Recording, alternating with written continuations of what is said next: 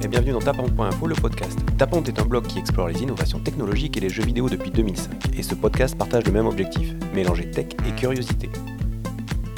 Grande question, que retenir de la vidéo à la demande dans cette fin d'année 2019 il est obligatoire pour tous les observateurs de l'Internet et de l'économie de l'Internet en cette rentrée 2019 de donner leur avis sur le futur de la vidéo à la demande aussi dire que la consommation de vidéos a connu une évolution impressionnante ces dernières années, grâce notamment à YouTube qui a changé la donne en termes de consommation. Je vais pour ma part chercher à vous expliquer les mouvements en cours. Aujourd'hui, quand on évoque la vidéo en streaming, tout le monde pense à Netflix et ses 200 millions d'abonnés payants. Nombre supposé, car c'est aussi un secret. La concurrence semblait avoir du mal à trouver sa place. En tout cas, sur le marché américain, c'est Hulu ou Hulu qui s'en sort le mieux en utilisant pas mal de contenus qui sont produits pour la télévision. Chez nous en France, en plus de la télé par rattrapage, nous avons OCS, expert dans l'import de séries US, et Canal+, qui en plus de faire venir des contenus américains, produit ses propres originaux.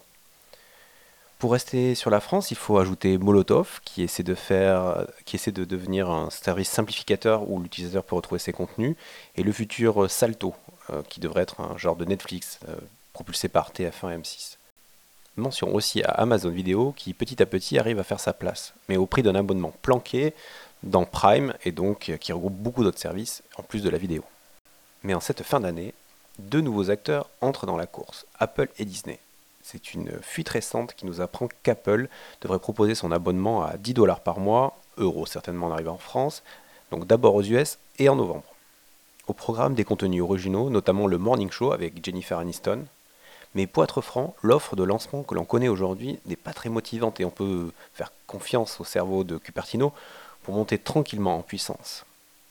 A noter qu'Apple devrait dépenser 2 milliards de dollars par an pour produire du contenu.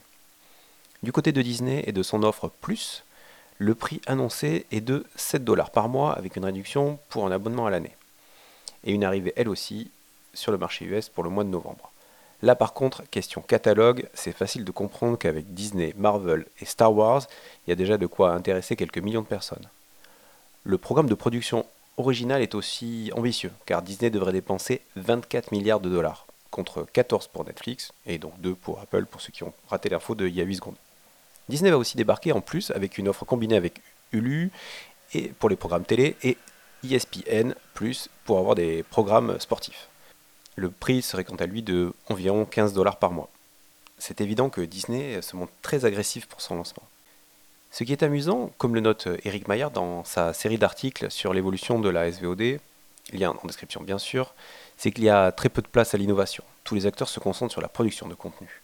C'est bien sûr intéressant pour nous, spectateurs, parce que nous aurons du contenu frais et de qualité, enfin, j'espère, mais cela pose d'autres questions. Il y a celle du prix de l'accès notamment. Pour l'utilisateur gourmand, il faudra multiplier les abonnements et donc voir les coûts exploser et se poser la question de dépenser une centaine d'euros par mois. Reste aussi le device de consommation. Si le mobile est bien sûr une cible de choix, Netflix a d'ailleurs lancé un forfait mobile only en Inde, reste que la vidéo se consomme aussi sur la télé ou sur le grand écran. Et là se pose un nouveau casse-tête pour les amateurs de simplicité. Il y aura probablement jamais de service Apple sur les Smart TV de Samsung, Apple pose parfois des bâtons dans les roues de la techno Chromecast de Google. Bref, on va commencer à regretter notre TV et sa bonne vieille télécommande avec des numéros. Dans ce rapide tour d'horizon, je n'ai pas mentionné YouTube de Google et son offre premium qui permet de retirer la pub et qui est quand même un haut lieu de la création de contenus originaux. Warner devrait aussi arriver dans l'année, mais l'offre est pour l'instant un peu floue. Sans compter les plateformes comme Twitch, qui diffusent surtout des jeux vidéo aujourd'hui, mais qui ont un potentiel de public énorme je réalise que je devais vous permettre d'y voir plus clair, mais que j'ai probablement fait le contraire. S'il est difficile d'être clair aujourd'hui, on peut se poser la question de comment le grand public va réagir à cette situation.